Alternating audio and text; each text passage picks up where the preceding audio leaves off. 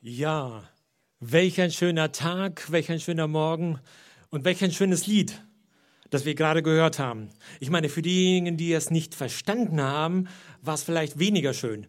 Aber ich muss sagen, das ist der Vorteil, wenn man nicht nur die deutsche Sprache kennt, die englische vielleicht, sondern darüber hinaus, wenn man noch die russische zumindest versteht. Weil da wird das Herz auch ganz anders angesprochen. Ne? Und das ist etwas Wunderbares. Vielen Dank für das Lied das ich mir auch gewünscht habe für diesen Gottesdienst. Es war 2014, irgendwann im Mai, und da waren wir mal wieder mit unserer Gruppe, mit einer unserer Gruppen in Israel. Und äh, ja, das war gerade Himmelfahrt und wir waren natürlich, wo sollte man dann sein, auch auf dem Ölberg. Und auf dem Ölberg stehend da etwas abseits der Gruppe, wo ich mich dann so hin verstohlen hatte, da habe ich versucht, ein, ein, wenig darüber nachzudenken, was ich jetzt gerade so sehe und mir vorzustellen, was damals wohl an diesem Ort, an dem historischen Ort wohl geschehen sein mag, als Jesus diese Erde verließ. Es war der Ölberg, es waren blaue Schäfchenwolken über uns, vielleicht ein paar mehr als jetzt. Jetzt ist fast gar, gar keine Wolke. Und in Israel, denke ich, jetzt äh, wird es wahrscheinlich mehr Raketen geben als äh, Schäfchenwolken. Aber nichtsdestotrotz, ähm, damals dort stehend, habe ich versucht, mir das vorzustellen. Das war der Ort, an dem Jesu Füße zuletzt die Erde berührt haben. Das wird auch nach Sacharja 14, Vers 4 der Ort sein, wo Jesus nachher, wenn er sichtbar wiederkommt, für alle Menschen wiederkommt, sichtbar wiederkommt. Ich rede nicht von der Entrückung, sondern von der zweiten sichtbaren Wiederkunft Jesu Christi, Sacharja 14, Vers 4, wo er wieder auf dieser Erde stehen wird und seine Füße die Erde berühren werden. Also ein durchweg historischer Ort an dem ich mich dort befand. In Zechariah 14, Vers 4 heißt es, und seine Füße werden stehen zu der Zeit auf dem Ölberg, der vor Jerusalem liegt, nach Osten hin. Und der Ölberg wird sich in der Mitte spalten, vom Osten bis zum Westen, sehr weit auseinander, so dass eine Hälfte des Berges nach Norden und die andere nach Süden weichen wird. Das ist vermutlich auch der Grund, warum dort am Fuß des äh, Ölbergs ein jüdischer Friedhof angelegt ist, der Jahrtausende alt ist, meine ich schon. Beim Kommen des Messias, beim Kommen des Heilandes, den man ja heute noch erwartet äh, vom, von Seiten der Juden, der, beim Kommen des Messias wollten fromme Juden ganz nah an dem Ort sein, wo ihr Messias den Boden berührt.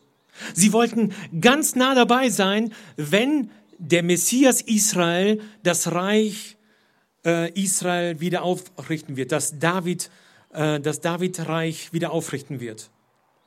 In meiner Vorstellung habe ich dann versucht zu überlegen, ähm, ich sehe da Petrus, den Johannes, den Jakobus, die drei Jünger, die immer bei, bei Jesus waren.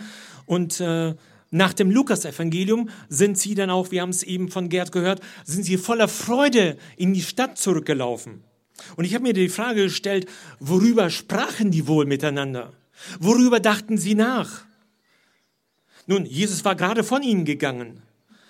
Was erwarteten sie denn jetzt wohl als nächstes? Und wenn sie den Herrn erwarteten, wovon ich ausgehe, wann erwarteten sie den Herrn? Was meinst du, wann wird es sein? sagte vielleicht der Apostel Petrus zu Johannes. Wann wird das sein, dass unser Herr wiederkommen wird? Heute oder in dieser Woche oder ja, spätestens in diesem Jahr vielleicht. Seit der Zeit sind jetzt fast 2000 Jahre vergangen. Aber eine Frage, eine parallele Frage, die ist nach wie vor vorhanden, latent vorhanden. Trotz aller Indizien, die auf eine baldige Rückkehr Jesu äh, hinweisen, dass Jesus bald wiederkommen wird, sollen wir aber, so sagt es die Bibel, sollen wir nicht berechnen, sondern bezeugen. Wir sollen nicht den Zeitpunkt versuchen zu errechnen, sondern wir sollen in dieser Zeit, in der wir leben, sollen wir Christus bezeugen, die wir täglich auch erfahren. Das ist unsere Aufgabe. Das hat Jesus ihnen zum Schluss quasi mit auf den Weg gegeben. Und da war noch die eine Wolke. Bei mir war es die Schäfchenwolke, die über uns war. Aber damals bei den Jüngern war es eine andere Wolke. Die Frage, die ich mir gestellt habe, war das eine natürliche Wolke, die sie sehen konnten? Ich bin mir sicher, nein. Es war keine natürliche Wolke, die sie dort gesehen haben. Diese Wolke hatte eine andere Funktion. Und zwar wie im Alten Testament, wenn die Herrlichkeit Gottes, die Herrlichkeit Jahwes auftauchte, dann gab es immer immer bei der Einweihung des Tempels, bei der Stiftshütte, die, die Wolkensäule, dann verdeckte diese Säule den allmächtigen Gott, weil der sündige Mensch nicht imstande war, Gott gegenüberzutreten. Und so meine ich auch, war es dort ein gewisses Verhüllen, dass diese Wolke Jesus aufnahm, ein Überblenden. Wir kennen das ja aus, der, aus, einem, aus einem Film. Äh, bei einem Film spielt eine Szene und dann beginnt eine neue Szene und dann gibt es eine Überblendung in die andere Szene hinein. So sehe ich auch diese Wolke. Äh, das war keine natürliche Wolke, sondern es sollte überblenden. Und zwar nicht genau zeigen, wie Jesus aus der Immanenz in die Transzendenz kam. Oder besser gesagt, von der sichtbaren in die unsichtbaren Welt. Oder man kann es auch anders sagen, von Sky in Heaven. Das eine ist sichtbar, das andere ist unsichtbar. Im Ende des 19., Anfang des 20. Jahrhunderts, da taten sich Wissenschaftler unheimlich schwer damit, in der Zeit der Aufklärung oder nach der Zeit der Aufklärung bereits, sie taten sich unerträglich schwer damit, dass man Dinge nicht beweisen konnte. Und die Himmelfahrt Jesu war nun mal sowas, was man nicht beweisen konnte. Und sie versuchten es nachzuweisen oder zu berechnen. Zum Beispiel hat ein Wissenschaftler angefangen, äh, äh Berechnungen anzustellen, die Aufstiegsgeschwindigkeit Jesu, wie hoch müsste die sein, um die Erde zu verlassen, damit seine, seine Beine, seine Füße die Erde verließen.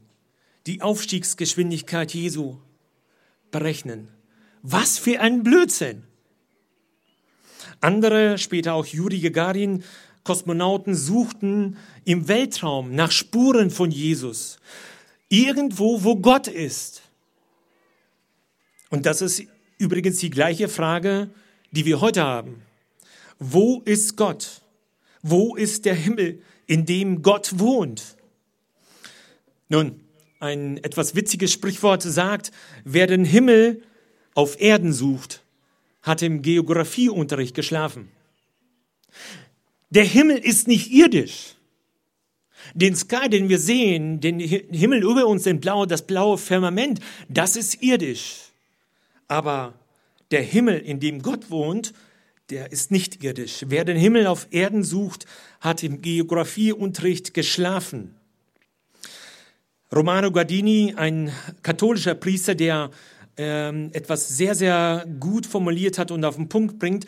Er sagt, der Himmel ist die Vorbehaltenheit des heiligen Gottes.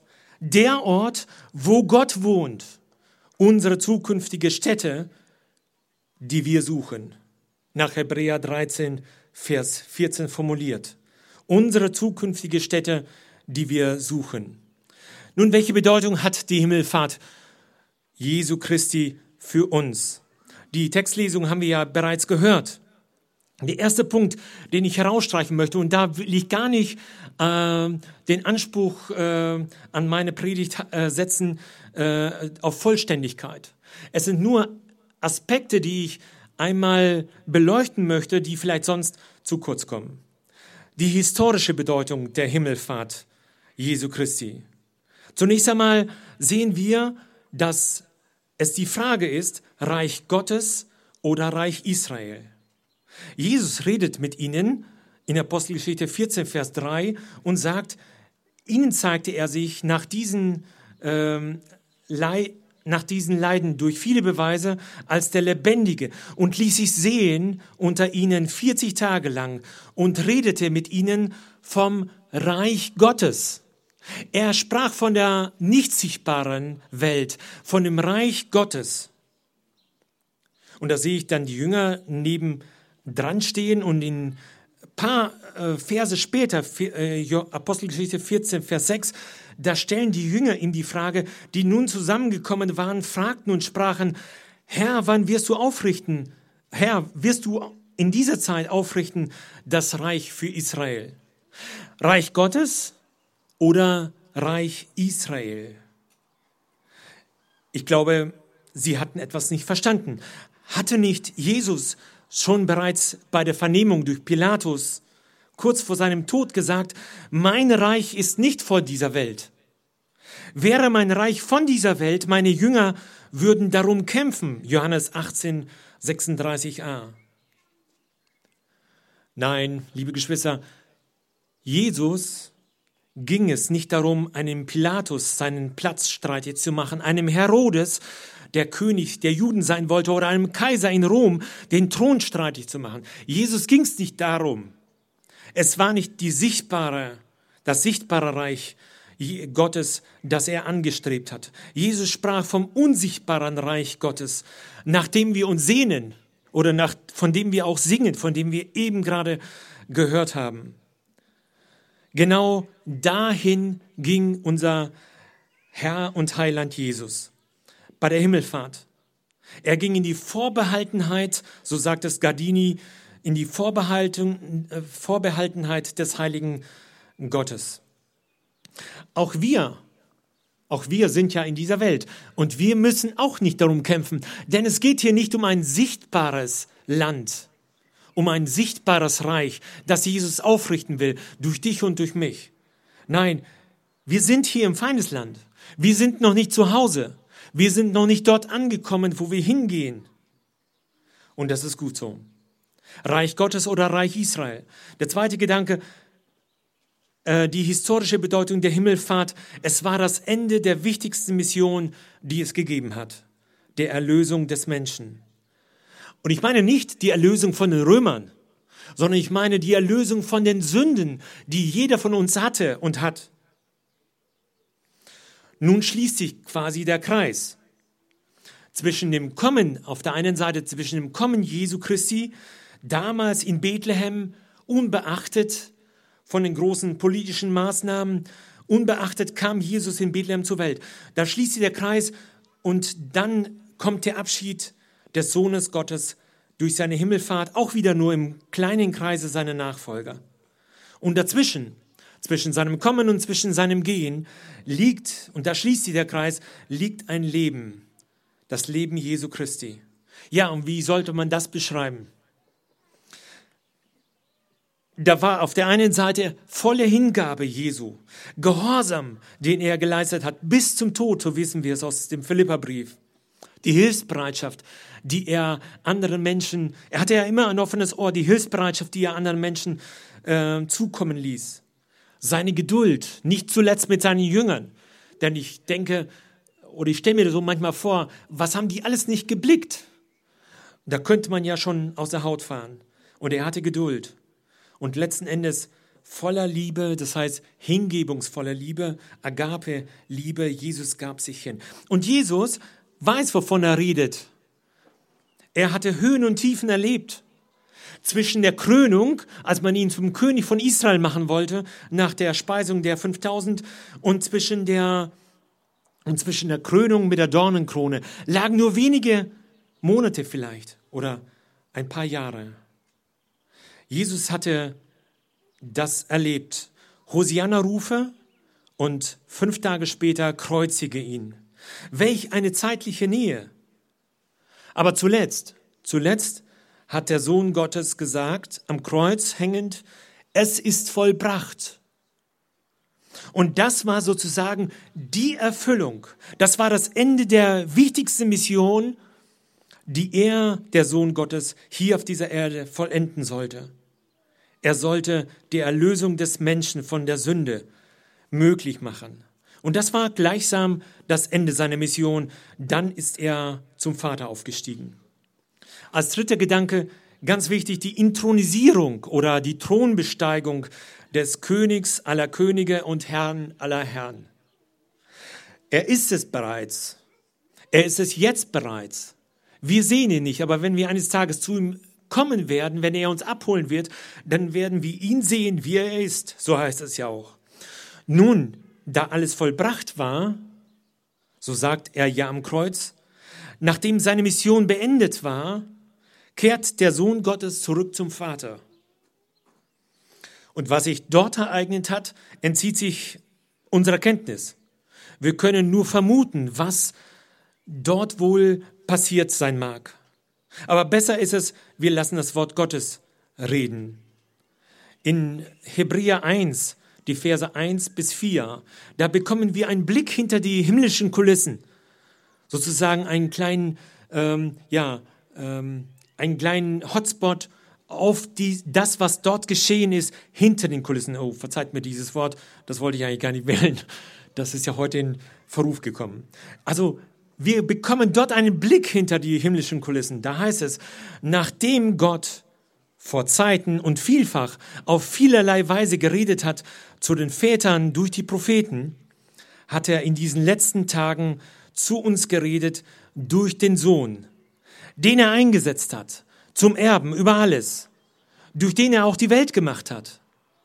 Er Jesus ist der Abglanz seiner Herrlichkeit und das Ebenbild seines Wesens und trägt alle Dinge mit seinem kräftigen Wort und hat vollbracht die Reinigung von den, von den Sünden und hat sich gesetzt zur Rechten der Majestät in der Höhe und ist so viel höher geworden als die Engel, wie der Name, den er ererbt hat, höher ist als ihr Name. Das ist Jesus. Ein Stück weit sehen wir dort, was dort geschehen ist. Er sitzt auf dem Thron neben seinem Vater und er hält alles mit seinem kräftigen Wort und er hat die Reinigung vollbracht und er wird wiederkommen, um uns zu sich holen. Ist das nicht gewaltig? Ist das nicht gewaltig, diese Zusage?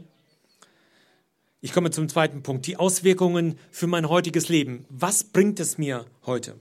Nun, zunächst einmal lesen wir hier in Johannes 14, Vers 27, Jesus sagt in seinen Abschiedsreden, den Frieden lasse ich euch, meinen Frieden gebe ich euch, nicht gebe ich euch, wie die Welt gibt.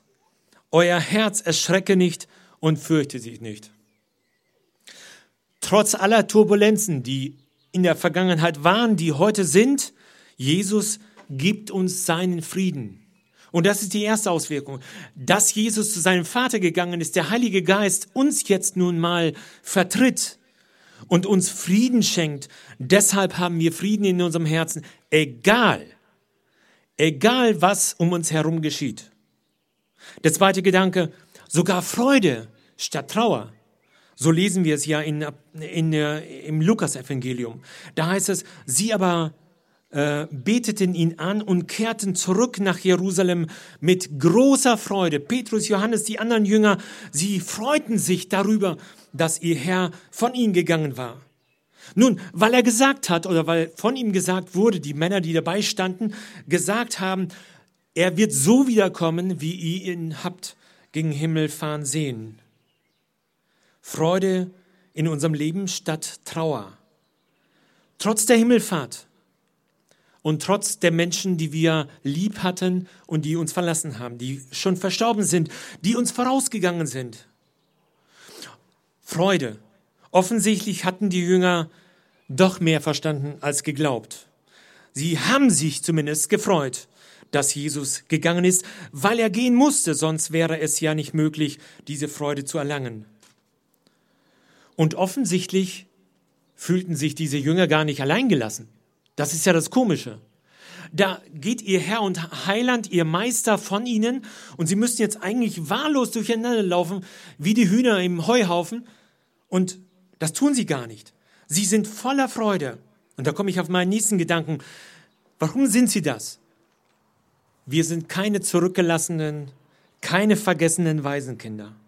In Johannes 14, Vers 18 steht, sagt Jesus, ich will euch nicht als Waisen zurücklassen ich komme zu euch.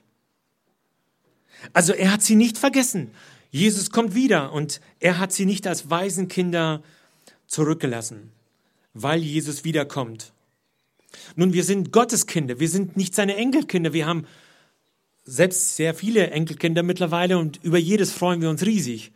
Aber der Punkt ist der, für meine Enkelkinder, da sind die Eltern bestimmend, wie sie werden, wie sie, was sie mitbekommen haben, als Erbe sozusagen von ihnen.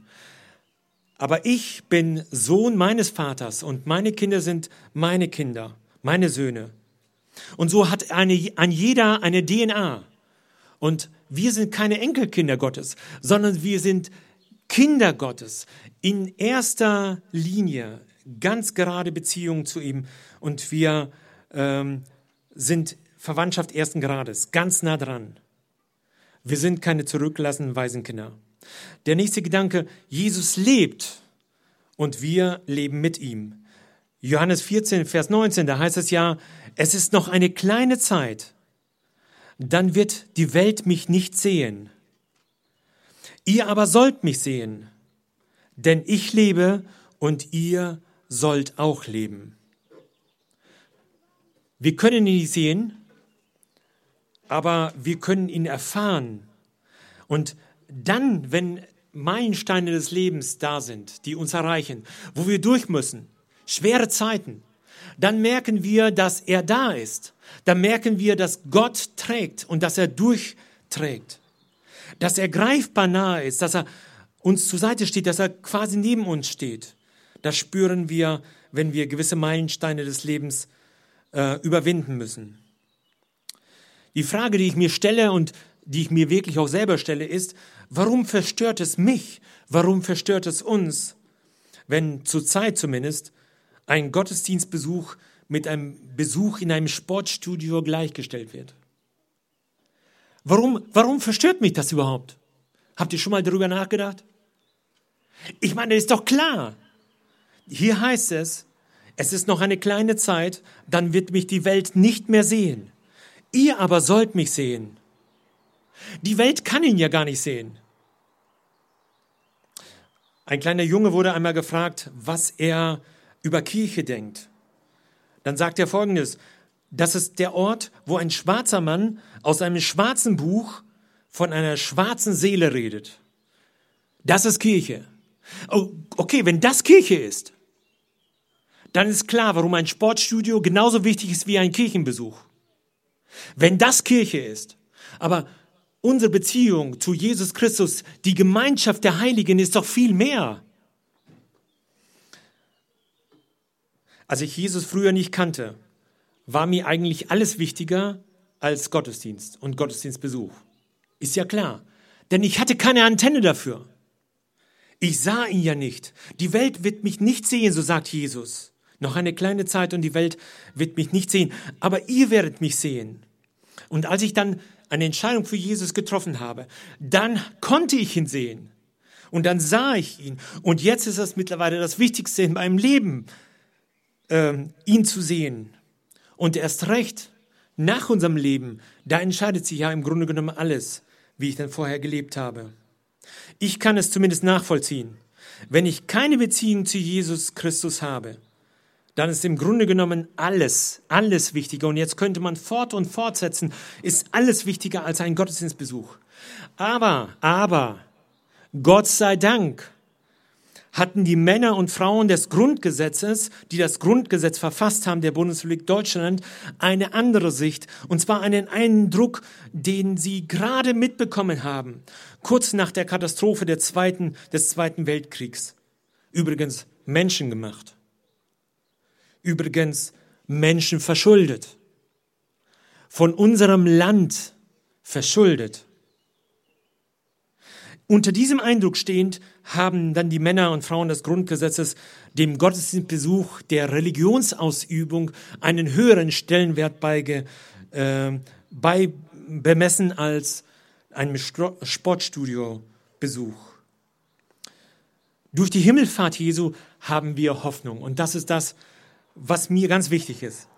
Wir haben eine verbriefte Zusage, denn Jesus kommt wieder, so heißt es ja auch hier. Die Männer, die sich gar nicht vorstellen, Und es wird auch gar nicht gesagt, dass sie Engel sind, aber es können eigentlich nur Engel sein, denn sie hatten weiße Kleider und sie standen auf einmal da. Und diese Männer sprachen, ihr Männer von Galiläa, was steht ihr da und seht zum Himmel? Dieser Jesus, der von euch weg gegen den Himmel aufgenommen wurde, wird so wiederkommen, wie ihr ihn habt gegen den Himmel fahren sehen. Liebe Geschwister, wir sind eine GmbH. Wir sind eine GmbH und zwar eine Gesellschaft mit begründeter Hoffnung. Wir haben Hoffnung, denn Jesus hat gesagt, er kommt wieder. Und das ist das, was unsere Hoffnung ausmacht. In einem Lied heißt es von Jürgen Wert, der Himmel ist nicht oben, seit Jesus ist er hier. Die Grenzen sind verschoben, geöffnet ist die Tür. Ich komme zum dritten und letzten Punkt, die Bedeutung der Himmelfahrt für meine Zukunft. Was habe ich in der Zukunft davon, dass Jesus zu seinem Vater ging? Nun, erstens, der Weg ist gebahnt. Es heißt ja in Johannes 14, Vers 6, niemand kommt zum Vater, denn durch mich.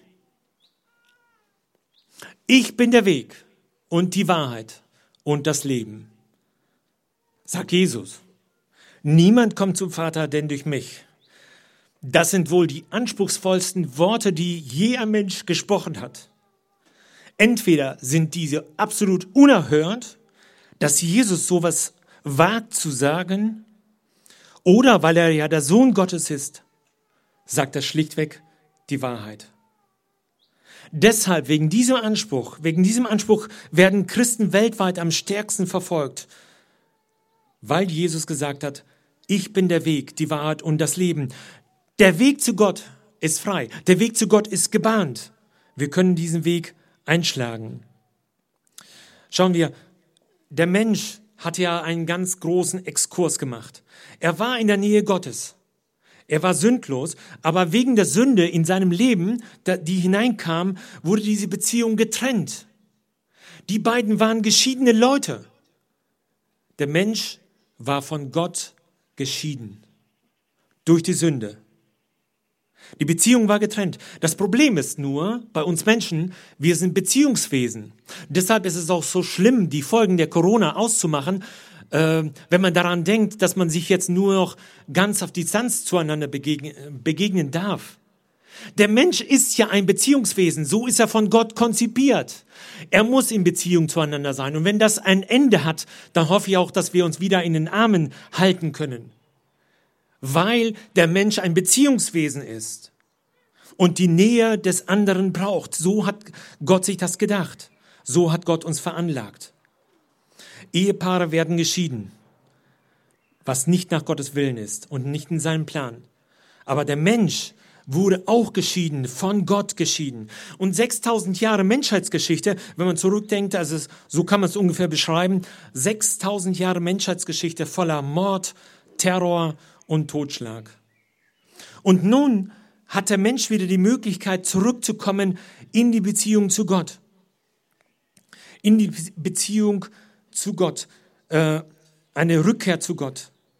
Der Vorhang im Tempel ist ja bekanntlich gerissen, zerrissen von oben nach unten in zwei.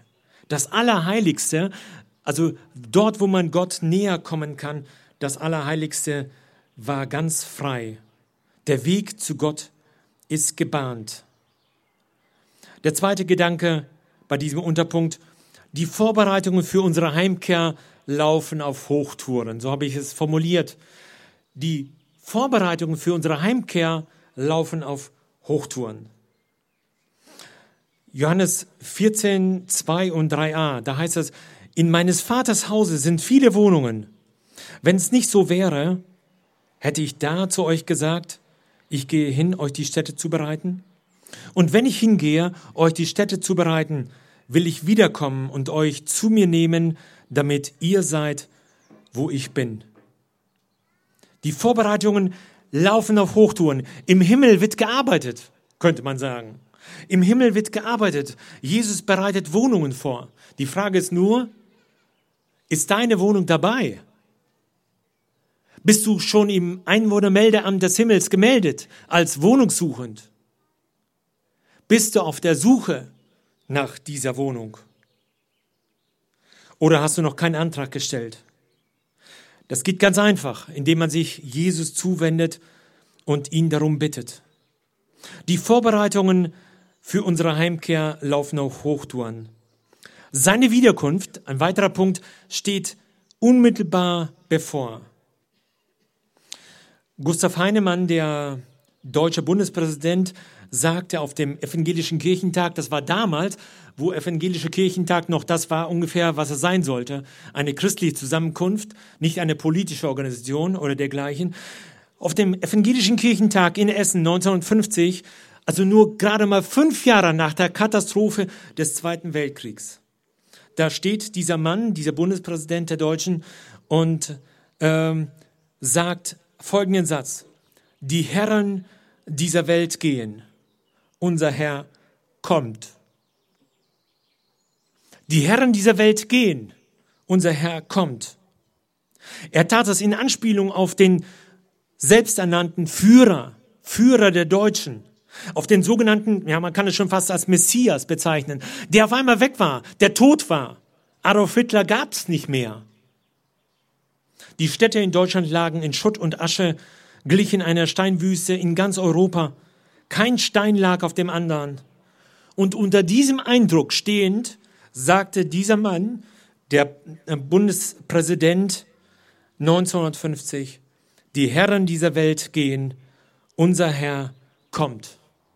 Und es stimmt, alle sind sie gegangen. Die Männer des Schwertes, die Männer, die Länder diktatorisch beherrschten, Politiker, Wohlhabende und weniger Wohlhabende. Alle sind sie gegangen. Sigrid Fietz singt in einem seiner Lieder 1972, glaube ich, herausgekommen, also schon ziemlich lange, aber die Bedeutung hat sich nicht verändert. Da heißt es, seht, man musste sie begraben, die der Welt Gebote gaben, und ihr Wort hat nicht Bestand. Ihre Häuser wurden Trümmer, ihre Münzen gelten nimmer, die man in der Erde fand. Jesu Name wird bestehen, Jesu Reich nie untergehen, sein Gebot gilt alle Zeit. Jesu Wort muss alles weichen und ihn kann kein Tod erreichen. Jesus herrscht in Ewigkeit. Warten wir darauf? Ist das der letzte unserer Gedanken vor dem Einschlafen und der erste am Morgen, am frühen Morgen, wenn wir aufstehen? wird unser Herr wohl heute kommen? Das, was Petrus und Johannes damals gedacht haben, als sie den Berg hinunterliefen und voller Freude waren, wird unser Herr wohl heute kommen? Sind wir darauf vorbereitet? Rechnen wir damit? Oder trifft das eher zu, was Manfred Siebald sagt in einem seiner Lieder, ist uns der Himmel fremd geworden? Kann uns nur noch die Erde freuen? Soll unser Süden, unser Norden die Grenze unseres Lebens sein? Seine Wiederkunft steht unmittelbar bevor. Und der letzte Gedanke, der Vorläufer, auch Erstling genannt, der Vorläufer ist angekommen. Im Jahre 490 vor Christus gab es die Schlacht bei Attika. Da kämpften die Griechen gegen die Perser in der Ebene von Marathon. Jetzt wisst ihr auch, worauf ich hinaus will. Und es gab dort eine Schlacht. Und diese Schlacht wurde von den Griechen für sich entschieden. Und dann lief ein Bote in voller Montur, in voller Rüstung, so wird behauptet zumindest, äh, andere zweifeln das sehr stark an, lief ein Bote äh, mit Namen Phedit Phedippides, ah, ein schwieriger Name, Phedippides, lief er nach Athen, auf den Areopag, auf den Marktplatz in Athen und rief dort aus gegenüber den Staat, äh, Stadtoberhäuptern, wie, freut euch, wir haben gesiegt. Und er fiel von Überlastung um und starb an dieser Stelle. So wird es gesagt. Ich weiß nicht, ob es so war. Über 40 Kilometer in voller Rüstung, so wird zumindest behauptet. Der Vorläufer, der Vorläufer, der den Sieg proklamiert hat. Der Herold des Sieges war angekommen. Der Sieg wurde proklamiert und ausgerufen so auch bei der Himmelfahrt Jesu. Der Sieg wurde ausgerufen in dem Moment, als Jesus in den Himmel aufgenommen worden ist. Und da dienten ihm die Engel, die um ihn waren. Hebräer 6, Vers 20, da heißt es, da hinein ist der Vorläufer für uns gegangen. Jesus, der ein hoher Priester, also Nahebringer, das heißt hoher Priester, der ein hoher Priester geworden ist in Ewigkeit nach der Ordnung Melchisedeks. Nun bin ich fast ganz zum Schluss der Predigt angekommen. Jetzt stellst du dir vielleicht die Frage, und was habe ich davon in meiner Zukunft? Was konkret betrifft mich denn dabei? Nun, ich möchte uns noch eine letzte Bibelstelle lesen und dann zusammenfassen. In 1. Thessalonicher 4, Vers 16 und 17, da sagt Paulus sehr deutlich, was wir davon haben, dass Jesus uns vorangegangen ist, dass der Vorläufer angekommen ist, dass er den Weg gebahnt hat. Und er sagt dort in äh, 1. Thessalonicher 4, 16 und 17, denn er selbst, der Herr, wird, wenn der Befehl ertönt, wenn die Stimme des Erzengels und die Posaune Gottes erschallen, herabkommen vom Himmel und zuerst werden die Toten, die in Christus gestorben sind, auferstehen. Danach, und jetzt kommt das, was uns interessieren müsste, danach werden wir, die wir leben und übrig bleiben, zugleich mit ihnen entrückt werden, auf den Wolken, in die Luft, dem Herrn entgegen. Und so werden wir bei dem Herrn sein alle Zeit. Und er fügt noch hinzu, so tröstet euch mit diesen Worten. Das ist unsere Hoffnung, auf die wir zusteuern. Ich fasse zusammen die Bedeutung von Himmelfahrt, der Himmelfahrt Jesu. Erstens, es gibt eine historische Bedeutung der Himmelfahrt.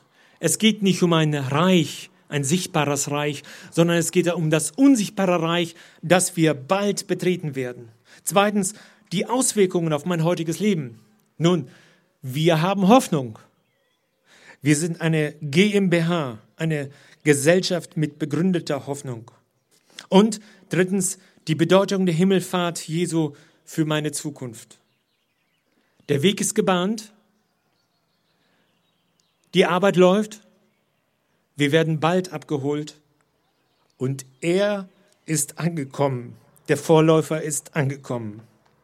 In einem Lied singen wir ja, und damit schließe ich, bald schon kann es sein, dass wir Gott als König sehen. Amen.